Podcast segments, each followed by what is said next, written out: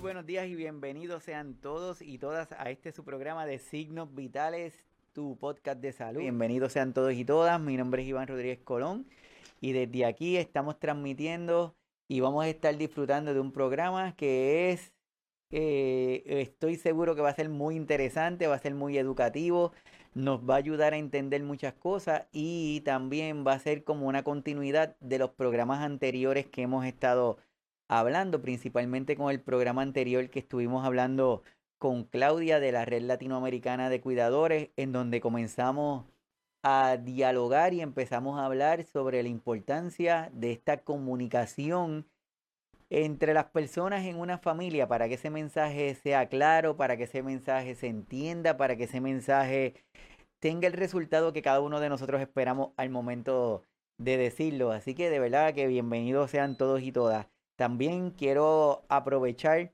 para decirles o agradecerle a todos los que se están conectando a las diferentes plataformas, a las plataformas eh, de los podcasts que cada vez eh, se escucha más en las diferentes plataformas que tenemos disponibles. También a los que se están conectando al canal de YouTube para disfrutar los episodios que suben en el, en el canal de YouTube. Ahí en el canal siempre se sube el episodio modificado en donde le añadimos algún detalle o le quitamos algún detallito, cuestión de que lo hagamos eh, un poquito más compacto. Pero de verdad que gracias y agradecidos con cada uno de ustedes que todos los sábados se conectan y que durante la semana también nos se mantienen informados y se mantienen dándonos ese feedback que es necesario. Así que de verdad súper, pero súper, súper agradecido con cada uno de ustedes por, por eso que están haciendo.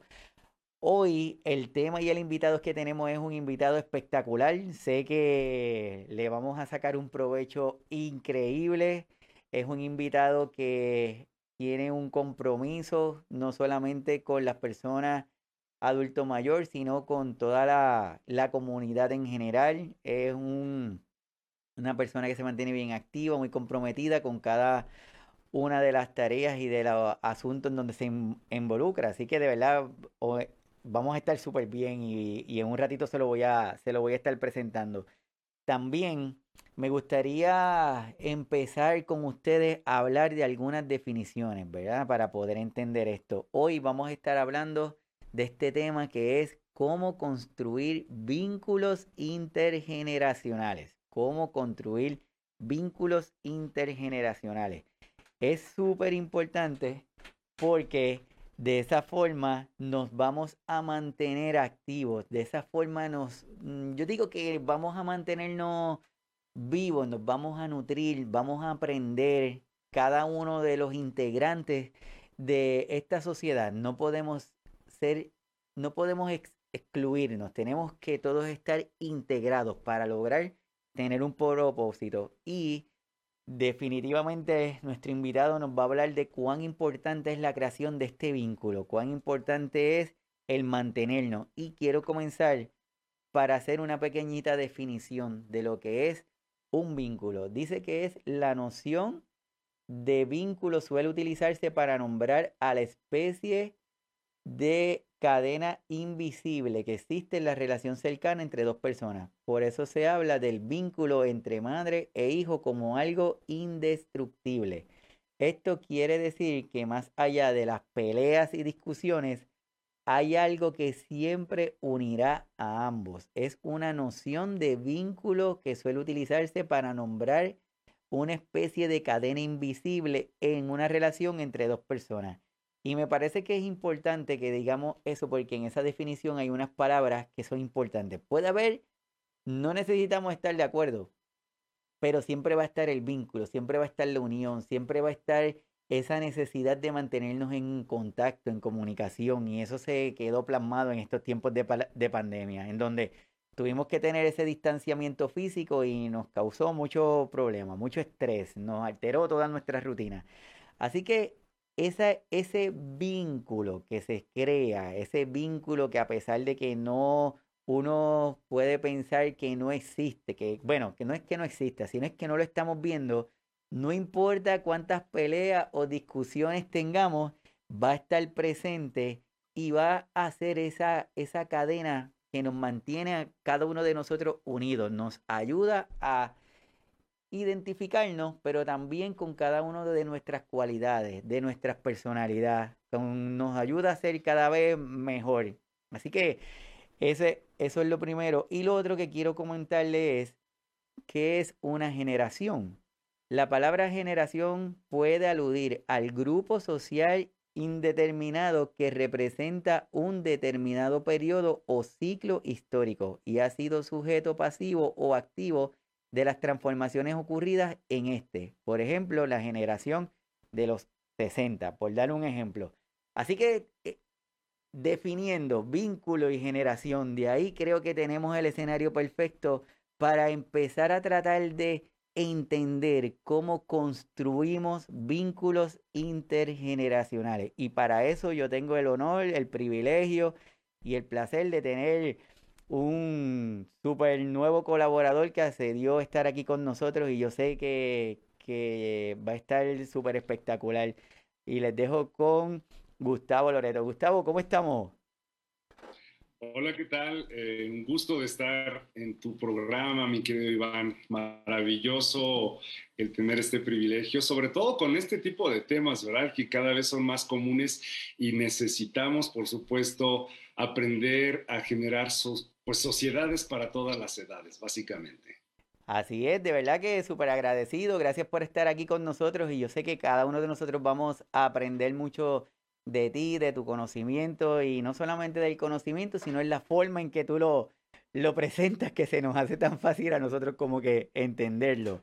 Y para los que no conocen a Gustavo Loreto Sierra, él es gerontólogo y psicólogo humanista con sobre 20 años de experiencia, es cofundador del Centro Meridia y del Instituto Salus, es emprendedor de impacto social en el área de gerontología, comunicador social, docente gerontólogo y conferencista internacional que ha tenido, tiene una vasta experiencia y de verdad que estamos agradecidos. Gustavo, me gustaría empezar a, preguntarte, esto de la pandemia, desde tu perspectiva, desde tu realidad, ¿cómo lo has visto, cómo lo has vivido y cómo ha sido ese impacto a, nuestros adultos mayores? Pues evidentemente como lo ha sido para muchos pueblos, para muchas sociedades, generó un impacto. Evidentemente de toda la parte negativa pues, ya se ha hablado mucho. Hoy quisiera enfocarme en el aspecto de las cosas también positivas que ha dejado. Una de ellas fue justamente esto que estamos haciendo ahora mismo acá, Iván, el poder eh, tener encuentros. De hecho, algo que nos permitió a nosotros fue ayudar a las personas, especialmente las personas mayores, a estar conectados entre sí a través de la tecnología. Por ejemplo, hicimos un, eh, un club de lectura que se llama eh, Puente de Letras y con Puente de Letras lo que hicimos fue cómo justamente crear un puente intergeneracional e internacional. Entonces, en este club de lectura, hoy lo que estamos haciendo, que ya se va, aparte de hacer en, en vivo, lo que, lo que hicimos fue vincular a personas de diferentes edades, especialmente la gente mayor que estaba viviendo en aislamiento, en confinamiento, y cómo reducir ansiedad, cómo reducir estrés. Y lo hemos eh, logrado de una manera espectacular. Hoy, por ejemplo, tenemos lecturas a veces con los autores de libros, de novelas, de diferentes áreas, y ellos mismos presentan sus, libros y vamos ahí tejiendo historias. Entonces, por supuesto, eh, fue muy grave todo el, cuestión del aislamiento, el confinamiento, eh, especialmente para aquellas personas mayores que vivían o viven en residencias geriátricas, el hecho de perder compañeros, eh, en fin, creo que aún así en América Latina logramos manejar en algunos sentidos mucho mejor eh, el tema de la pandemia en residencias que lo que fue en Europa y en Estados Unidos. Entonces, eh, regresando al tema de, pues, de los vínculos, eso, eso es algo positivo que trajo el, el poder conectar a personas de diferentes edades, el crear el instituto senior en el cual la gente mayor que tiene un talento, una historia, está enseñándole a las personas jóvenes y de otras generaciones sus temas sustanciales. Por ejemplo, eh, hay un orador que ha sido campeón dos veces de oratoria en el país, tiene 75 años. Imagínate que él te da un taller que se llama Cómo conectar más con tu audiencia. ¿Y a poco no se te antoja, Iván? Alguien que tiene 50 años de orador que te diga así los trucos más importantes de cómo conectar con tu audiencia. Por supuesto, le voy a querer más a alguien que tiene 75 años con esa experiencia, esa trayectoria que, con respeto lo digo, que a lo mejor a un joven que tal vez también es muy buen orador, pero el otro te va a dar el ABC de cómo, cómo conectar mejor con tu audiencia. Entonces, ese es el legado que tenemos hoy a través de, la pandemia, el haber creado un instituto que hoy tiene clases virtuales a través también de las eh, diferentes plataformas, pero que también ya muy pronto va a tener presencia tal cual. Ya la gente está lista para salir, mi querido Iván. Y para terminar esta parte de mi intervención, solo te comento, hace un par de semanas en Ciudad de México tuvimos en el World Trade Center un, un festival, el Festival del Adulto Mayor, que ya tenía algo de tradición, y participaron más de 12 mil personas mayores en los tres días que estuvo el evento.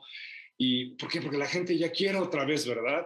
Más acá en América Latina, que, que somos muy apapachones, bailadores, la salsa, y bueno, ¿Qué, te cuento? Pues allá en Puerto Rico, y saludos, aprovecho para tu audiencia, pues ahí está el corazón también de, de, esta latinidad que tenemos y compartimos. Sí, así como tú dices, eh, teníamos la necesidad de acercarnos, eso, eso es así.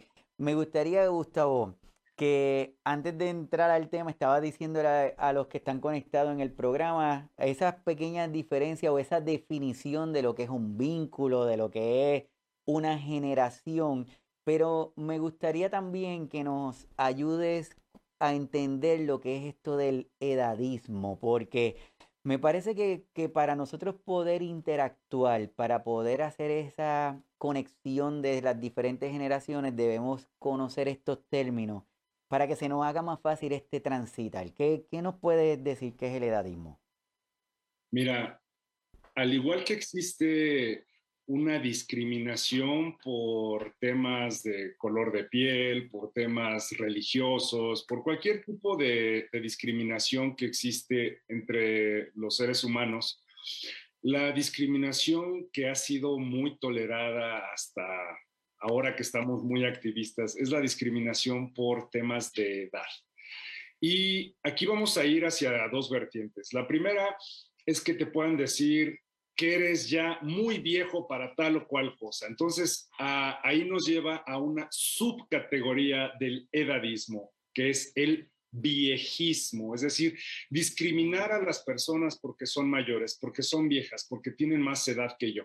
Esa es la principal que existe. Claro, también hay un edadismo al revés, ¿verdad? Hay un edadismo, ah, ah eres un joven, eres un tonto, tú no sabes, tú no vas a poder, este, estás demasiado tierno para entender la vida, ¿no? Por ejemplo, ese también es una forma de edadismo. Entonces, el edadismo puro es discriminar a alguien por temas de edad. Sin embargo, sabemos, por supuesto, que quienes más padecen de edadismo son las personas mayores, es decir, sufren de viejismo. Y entonces, eh, de alguna manera, estas creencias se van arraigando en, la cultura, se van arraigando en el colectivo, en, la mente colectiva, y las personas eh, damos por hecho de que una persona, por ejemplo, solo por tener muchos años ya tiene problemas de memoria, ya no puede hacer tal o cual cosa, tal vez ya no le interesa el sexo, eh, tal vez ya no tiene capacidad para aprender, etc. Son muchas cosas que pensamos acerca de lo que significa ser viejo, ser mayor. Pero acá lo que vamos a entender es que realmente no es así. Por lo menos eh, temas de epidemiología, temas de demencia, problemas serios de memoria más del 92% de la población, por lo menos en México, está bien de sus facultades mentales en, las personas mayores. Hablo de la gente mayor. Solo el 8% y sí, lamentablemente, tienen un problema severo de, problemas de cognición. Entonces, es edadista pensar y suponer que todas las personas mayores tienen problemas de memoria y no tienen la capacidad de aprender. Entonces, estas creencias, fíjate lo, importante, Iván, estas, estas creencias, desafortunadamente, si no las erradicamos, terminamos por ser víctimas de nuestras propias creencias, porque entonces, ejemplo, y eso ahí ya nos vamos a meter en temas de género. Las mujeres padecen más de, este tipo de discriminación y de viejismo porque a ellas va especialmente muy dirigido que si las arrugas, que si las carnas, que si ya se les cayeron las boobies, que si ya está el pellejo, que todas estas cosas son muy violentas y son autoviolentas porque la gente se dice cosas muy duras a sí mismo por el hecho de tener años.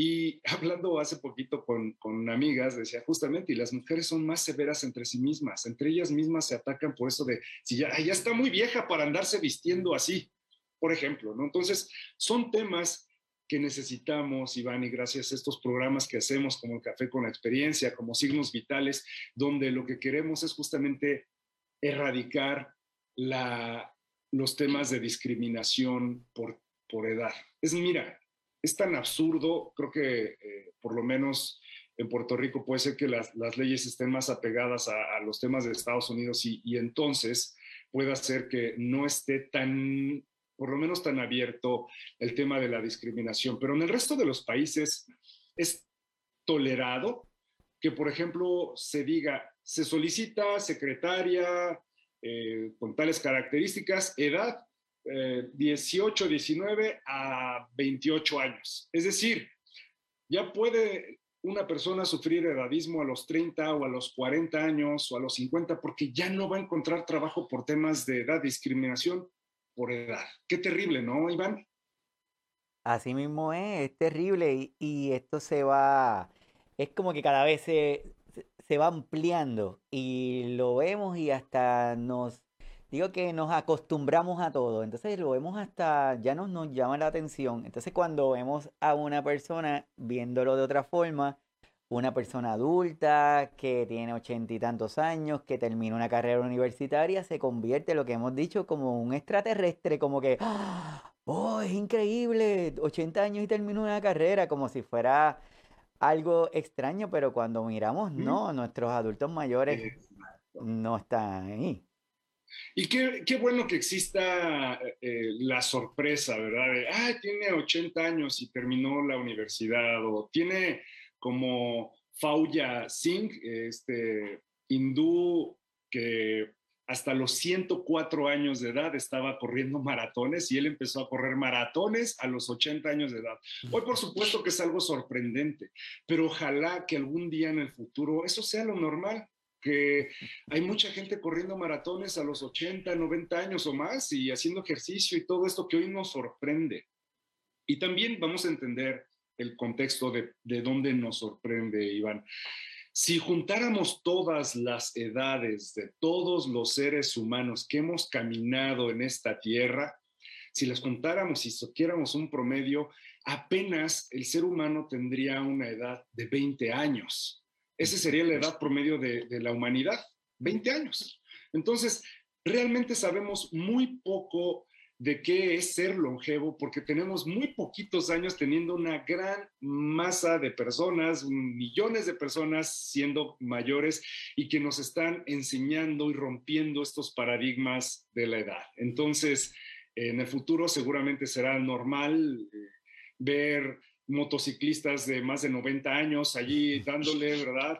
Eh, gente que esté teniendo un, no sé, tres matrimonios, porque la vida te da para tener ya, pues también eh, relaciones estables y con, pues también con otras personas, gente que pueda estar haciendo estas competencias y ser normal. Lo que no es normal hoy es que, de verdad, ya debemos de detener el tema de la discriminación por edad, porque es tan absurdo que a una persona se le diga, por ejemplo, en esto, el mismo ejemplo, secretaria hasta los 28 o 30 años. Ok, entonces, es tan absurdo y es tan, tan cruel y es tan eh, asqueroso, lo voy a decir, que como decir, pues no puedes aplicar para ser secretaria porque eres eh, chino, porque eres negro, porque eres mexicano, porque eres puertorriqueño. O sea, así de ridículo es que se pida eh, la edad como un, requisito para, para, trabajar, ¿no? Eh, hablaremos de competencias, de capacidades, de habilidades, pero la edad, ¿por qué es un tema que es tolerado, ¿no? En otros países, obviamente, sí, está, no, no lo toleran, aunque las constituciones por ejemplo, la Constitución mexicana, al igual que todos los derechos eh, universales del ser humano, pues no puede ser discriminado por edad, y ahí lo dice, ¿no? Ni por sexo, ni religión, ni nada. Y sin embargo, abiertamente eh, hay hasta posiciones para trabajar en el mismo gobierno acá en México, por lo menos, y ponen requisito la edad cuando, oye, es ilegal, es ilegal. Así es, así es, como tú dices. Hablando de vínculos intergeneracionales, vínculos intergeneracionales.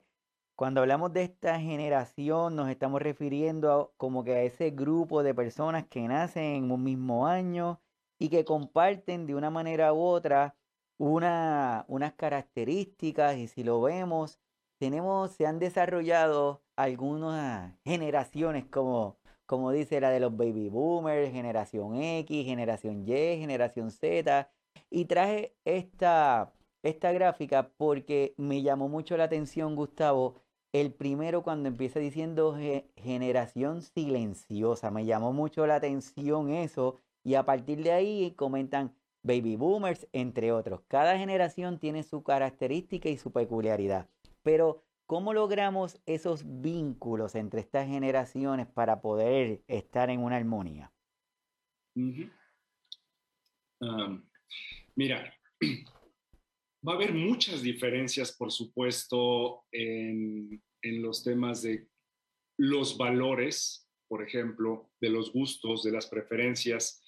Y durante muchos años, regreso al tema de la historia, prácticamente la vida no había cambiado. Antes del, siglo XX, prácticamente las generaciones eran muy parecidas y la historia de cada persona era muy parecida y había cero tolerancia a, por ejemplo, a, tener preferencias sexuales diferentes, a que te juntaras y tuvieras amigos de otras religiones. O sea, todo ese tema previo a digamos, a la era industrial, la vida prácticamente era la misma y las mismas tradiciones, las mismas culturas iban de generación en generación. ¿Qué ocurre con el siglo XX? Con el siglo XX no solamente ganamos en, longevidad, no solamente la gente sobrepasó, y si hablamos de edades medias, Hace tan solo 100 años, Iván, hablamos de 1922, hace tan solo 100 años la esperanza de vida en la mayor parte de los países de América Latina era aproximadamente de 37 años. Esa era la esperanza de vida cuando nacías en cualquier país de América Latina. En promedio, hablo generalidades, algunos un poco más, otros menos, pero era de menos de 40 años, para ponértelo así. Esa era la esperanza de vida. 1922. ¿Qué pasó 100 años después?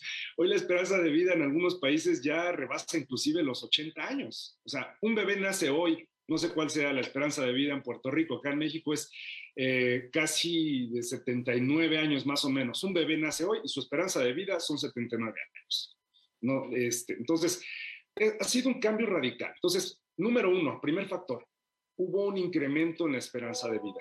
Factor número dos, ninguna generación, especialmente la generación silenciosa y los baby boomers, y particularmente los baby boomers que son quienes eh, han sido testigos del mayor número de cambios y acontecimientos que ha habido en toda la historia, o sea, jamás en toda la historia, por lo menos en lo que podemos decir que hay, la prehistoria es hablamos de 200 mil años y así, pero de lo escrito, jamás en la historia había habido tantos cambios que habían sido atestiguados por una sola generación. Les tocó, eh, porque los baby boomers, pues en primera instancia, la, transición del radio a la tele, luego de la tele a la de color, y luego todo el desarrollo tecnológico que ya ni siquiera ni tú ni yo, Iván, tenemos la capacidad para ir tan rápido con, y ya estás entendiendo una cosa y ya salió otro software y ya salió otra aplicación y ya salió, o sea, son muchas cosas. Ahora, para contestar tu pregunta, eso nos vuelve muy diferentes, ¿no? Porque entonces la gente que en los sesentas eran los rebeldes, era esta juventud que por primera vez se revelaba de manera rotunda a los valores y tradiciones previos. Ahí es un parteaguas, Iván. Los sesentas es el parteaguas cultural por muchas razones, no solamente en la música. Eh, en la revolución sexual se inventa la pastilla anticonceptiva. hay una serie de transformaciones radicales que no había habido previamente en otras generaciones. Antes los jóvenes se rebelaban, pero un poco. Los 60 fue así, ¡pum! Un cambio radical. Eh, y entonces eso trae como consecuencia que los primeros rebeldes así ya terribles fue eh, justamente la generación boomer. Los boomers rompieron con muchas tradiciones de la generación silenciosa, que son esta gente que nació a principios, justamente hace 100 años, ¿no? Principios del siglo pasado. Esa fue la gran ruptura. Entonces, así, ¿verdad? Eh, y como son culturas, es un sistema de valores diferente, a veces es donde empiezan los conflictos, ¿verdad? Y ya a partir de ahí pues empieza a acelerar, porque luego a estos rebeldes, ¿no? Que en su tiempo les tocó ser, pues ahora son los que les tocó la consecuencia de una hiperrebeldía de la generación X. Mi generación, tal vez que es también la tuya, y luego vienen los millennials y todas las que ya sabemos, ¿no? Bueno, entonces cada generación trae su cultura, trae sus propias modas, ¿no? Eh, si acá en México tú juntas a, esta generación baby boomers y tú les pones un trío, Los Panchos, les pones a Javier Solís, que tiene una canción muy bonita dedicada a San Juan de Puerto Rico, por cierto, mi viejo San Juan. Eh, si, tú, pones esta y juntas a toda, esta, toda esa gente va a conocer esa canción y seguramente la va a cantar. Eh, pones rock and roll y todos van a identificar el rock and roll. ¿Qué va a pasar en tu generación, en la mía, en las que siguen? Yo hay bandas de mi generación que no conozco, bandas de rock, eh, bandas de, música electrónica que yo ya no, ya, no entendí y, entonces había ya esta ruptura, ¿no? De gustos, preferencias. Ok, entonces hay muchas razones, Iván, para que las generaciones tengan diferencias, por supuesto. Aquí el asunto, que es el, el ADN de tu programa del día de hoy, que es muy acertado, el ADN del programa es no cómo buscar más diferencias, sino cómo encontrar más eh, maneras de conectarnos, cómo crear justamente vínculos, porque diferencias va a haber muchas, siempre va a haber diferencias, y diferencias culturales, diferencias de edad, religiosas, eh, patrióticas, qué sé yo, hay mil pretextos para que los seres humanos nos peleemos. Millones de razones para crear guerras y no todo esto. Pero aquí lo importante es cómo generar una relación y un vínculo entre personas que son de alguna manera un tanto distintas. Y ese es el centro. Así que por ahí vamos a entrarle. No sé si quieres lanzar algún comentario de esto, porque me voy a meter de lleno a justamente cómo crear los vínculos. no, no, perfecto, perfecto. Es lo que tú dices. Ya nos han nos han señalado tanto y tanto y tanto las diferencias que muchas veces se nos imposibilita ver lo en donde tenemos esas congruencias y por qué es la necesidad de cada uno de los integrantes de estas generaciones que interactúen. Así que no, completamente de acuerdo contigo, Gustavo. Muy bien, pues mira, eh, te tengo una sorpresa y a tu audiencia justamente en esto de crear vínculos intergeneracionales, que puedes tener una gran amistad con personas de diferentes edades y todo. Hoy traigo como una coinvitada a, a Elcita Pomar, con quien justamente hago el programa El Café con la Experiencia.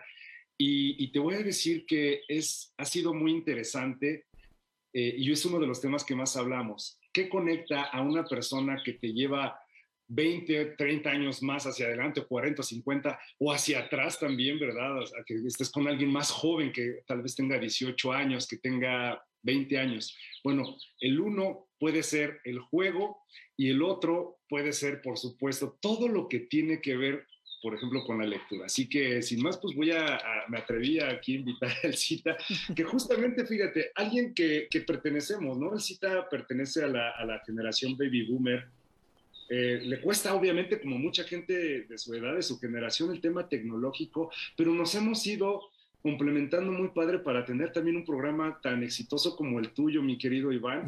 Y pues ahí más bien, ¿qué es lo que hemos hecho para generar vínculos? ¿Cómo te llevas tú con tus nietos, por ejemplo? Perdón que aquí me atreví a... No, perfecto. Perfecto, perfecto.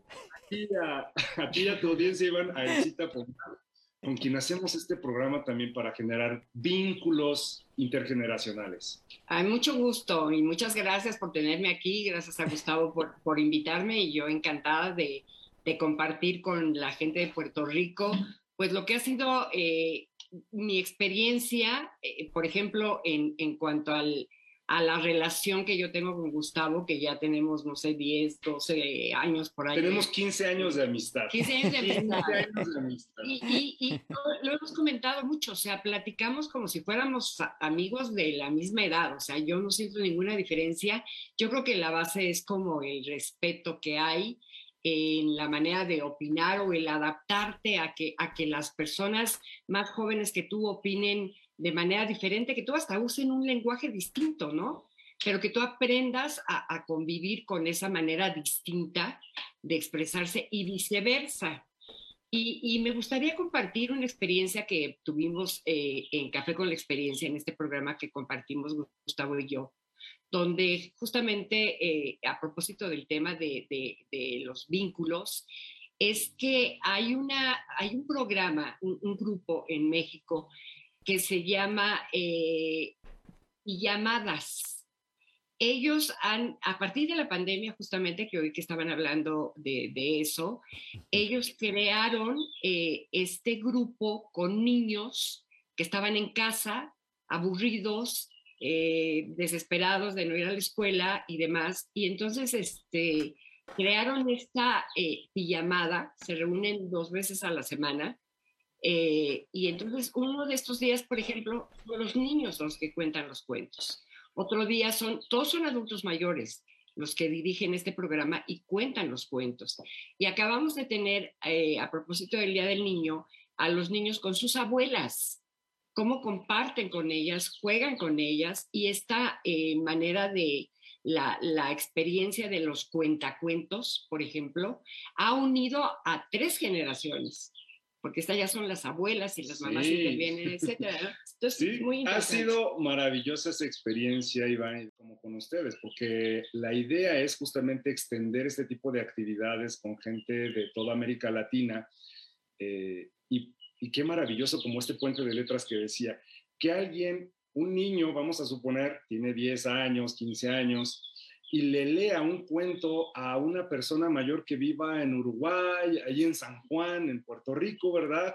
Que, que se conozcan, que intercambien ideas, porque esa es la manera, Iván, que podremos ir sentando las bases para, para que desde niños nos acostumbremos a vernos ya como personas mayores en potencia. Claro, viene toda una vida y tampoco es que voy a estar eh, allí imaginándome cómo va a ser, pero, pero si yo desde niño ya asumo que algún día voy a ser una persona mayor, mi perspectiva de vida va a ser muy diferente, cosa que a la generación boomer nadie les dijo, a ellos nadie les dijo que iban a llegar a más de 70, 80, 90 años. O sea, la esperanza de vida cuando ellos nacieron eran 50 y medio, 60, ya decía, bueno, ya luego nos vamos.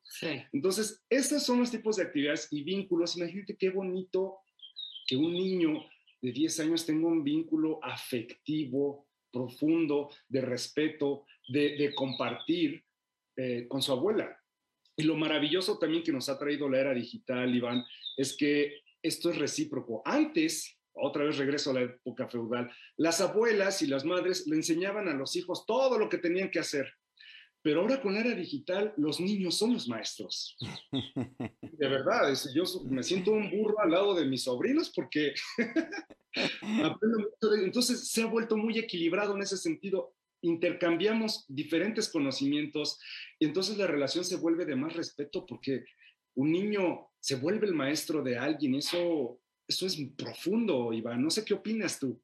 No, completamente de acuerdo. Y de verdad aprovecho para agradecer que la tengas de invitada porque la yo lo sigo en los programas de ustedes y me llama mucho la atención y me encanta oír cómo se, cómo desarrolla los temas. Así que para mí es un, un honor que estés aquí en el programa, de verdad.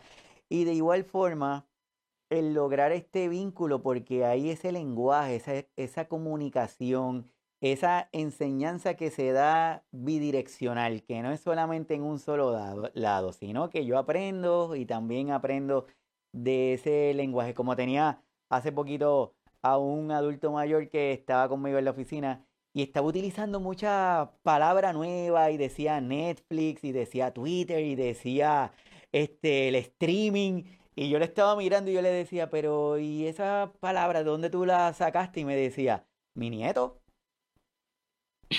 mi nieto. Claro. y eso, eso es lo que está chévere, que se nutre, cada una de las personas se nutren y, crecen a la misma vez. Claro, claro, Iván. Entonces, eh, regresando a, a, cómo sí crear estos vínculos, es el estar expuesto a, a, entender que no son las diferencias las que nos van a vincular. O sea, yo tengo amigos que aman, adoran eh, el, reggaetón, ¿no? y a lo mejor ahí me aviento un bailecín y habrá una o dos que me guste, pero en términos generales no es algo de lo que más me fascine, ¿no? Tengo un gusto musical muy amplio. Y, y, si alguien pone esa música, o si alguien cree en un partido diferente al mío, si tiene una religión diferente, la única manera que voy a poder eh, entender y comprender no es en las diferencias, es en lo que me vincula. Entonces, si tengo a un, a un chico que, que, me va a hablar de naturaleza y tiene 18 años y me empieza a hablar de, entonces yo ya me conecto con él y a lo mejor él es judío o musulmán o qué sé yo y, piensa muy diferente políticamente a mí, pero si estamos hablando de algo en común, ya encontré algo en donde yo puedo vincularme con él, tenga 18 años o tenga 90, ¿no? Eh, entonces, para, ir acotando al, programa, ¿no? Lo que nosotros recomendamos ya como expertos, que en eso llevo mucho tiempo trabajando, es el juego, Iván. Fíjate que el juego nos permite crear un vínculo intergeneracional muy sencillo, muy fácil. De hecho, hay un, hay un filósofo, bueno, hubo un filósofo holandés allá por 1936, Huitzanga se apellidaba este filósofo, que escribió un tratado, todo un ensayo sobre, sobre el Homo ludens, así en contraposición al Homo sapiens, el Homo ludens, el que juega. Entonces él decía justamente que, que por naturaleza somos juguetones, que por naturaleza nos encanta el juego. Entonces, eso que siempre estaba atribuido solo a los niños es absurdo, porque realmente no es un tema de niños. A veces, fíjate, hasta a veces es un edadismo sutil, ¿eh, Iván? Cuando dicen, ay, esta gente juega como niños, o sea, qué bonito que, que como niños. No, también deberíamos de acostumbrarnos, no. Estos juegan como viejos porque son divertidos, porque eh, sonríen mucho, porque pueden hacer trampa y jugar y ser, ser, ser muy divertido. Entonces, mira, por ejemplo, si pones a un chico que además le va a ayudar muchísimo a desarrollar lenguaje, o un niño jugando el Scrabble, por ejemplo, ¿no? Vamos a construir palabras a través de letras, es maravilloso y allí no estoy hablando de música o cosas que no entienda, no estoy hablando de tecnologías, no estoy hablando de si me encanta o no tu música, eso no me importa, es tu música y la respeto y está bien estoy conectando con una persona de una manera muy divertida. Si tengo juegos de mesa, ¿en qué juego de mesa no caben todas las edades, no? Eh, eh, verdad o mentira, que es un juego muy divertido, ¿no? Entonces te, lanzan la ficha y pues bueno, a ver, abuela, ¿quiénes aquí han fumado marihuana? Y pues a lo mejor la abuela fumó marihuana porque estaba los... no lo sabes.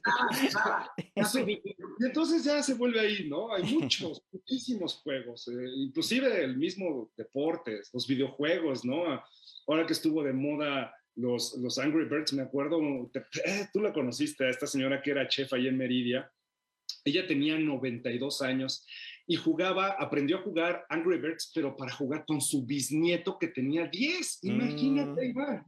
Ella dice, pues es que aquí es como la resortera, y entonces le atinas al pájaro ese que le pega ya, y, y entonces la bisabuela jugando con el nieto de 10 años Angry Birds ahí en la tablet.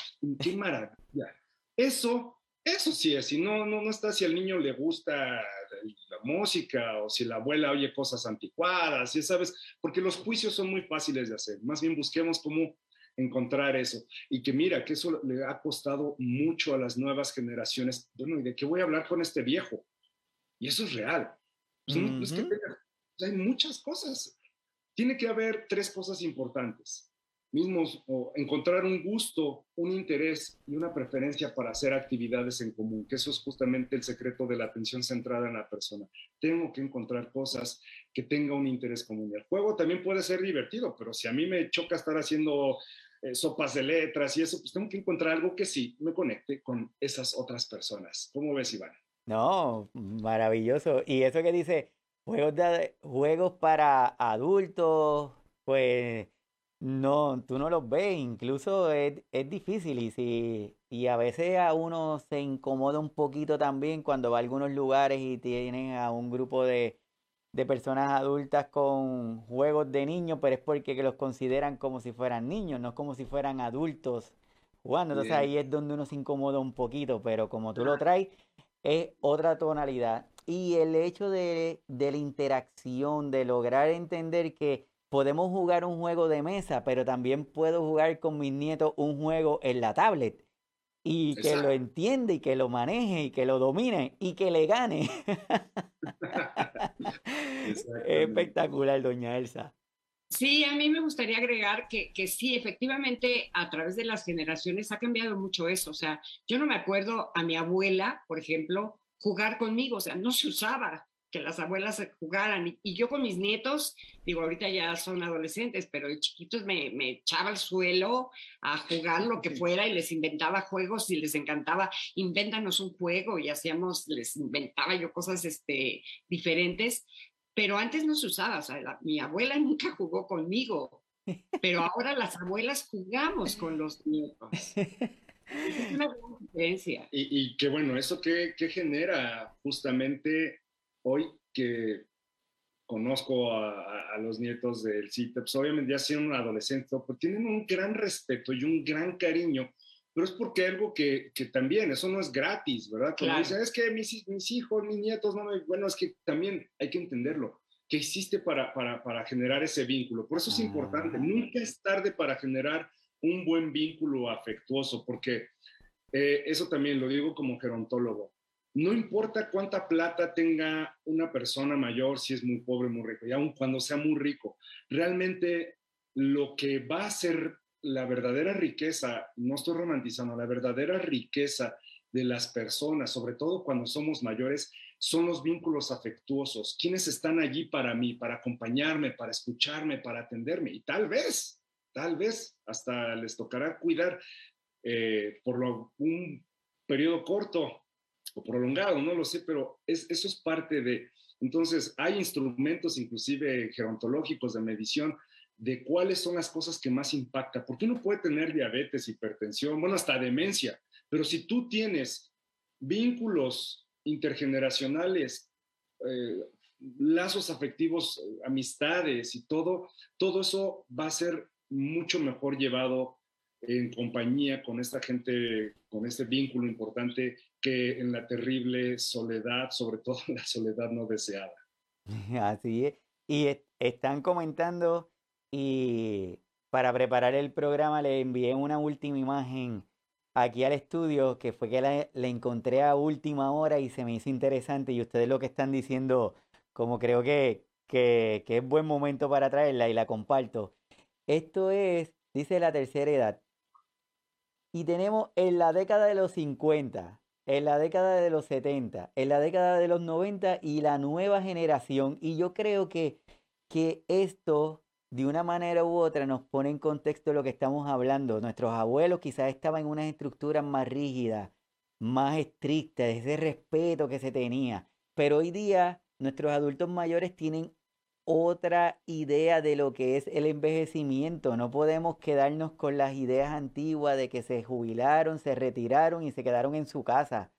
Hoy día nuestros adultos mayores eh, emprenden, trabajan, se buscan nuevas formas de comunicarse, quieren están más activos. Entonces, esta nueva idea, esta nueva, como dice alguien que nosotros conocemos, esta nueva longevidad, tenemos que empezar a creerla y a verla para poder modificarnos. Entonces, esa interacción de estas generaciones se va a dar de una forma, entiendo yo, como que mejor porque entendemos que el rol y no lo vamos a ver como que, ah, qué ridículo, mira para allá, que se pone esa gorra a esa edad. No, no importa, a que, a que lo haga. No, y fíjate que, regresando a, la imagen que ponías, efectivamente, o sea, yo me acuerdo cuando era niña, de, de no sé, nueve, diez años, yo veía a mi abuela como una viejita, porque se vestía como tal, de chonguito como la que tú estás presentando aquí, y a lo mejor tenía ni siquiera 50 años, y para mí era una, una persona mayor. Y si tú le preguntas a, a, mis nietos, dice, es que tú no eres viejita, abuela. O sea, ellos, ellos, no me ven como, como una persona mayor, o sea, saben la edad que tengo y demás, pero no, no, porque man, ay, me dices que tú manejas y, y, tú sales y vas a nadar y tienes amigas y no sé qué. ellos es, es, es, que tengan otra imagen diferente, ¿no? Eso, eso es importante y dejar una huella distinta. Nosotros veníamos ahorita en camino para acá hablando de las abuelas, de lo que tú recuerdas de tu abuela. Y qué bueno que nosotros eh, en, la generación mía y la, que, la de ustedes después, eh, que tus nietos se queden con una huella y con un recuerdo que cuando hablen de ti sea como, como una gran enseñanza como con el, la idea de que mi abuela jugó conmigo, de que me acompañó, de que ya ahora de adolescente me, enseñó a manejar, por ejemplo, etcétera, ¿no? Ese tipo de cosas que, que se quedan para siempre en la memoria de las personas. A modo de resumen, Gustavo, ¿qué le podemos decir a todas esas personas que se conectaron y que luego van a estar viendo el programa o van a estar escuchando el podcast?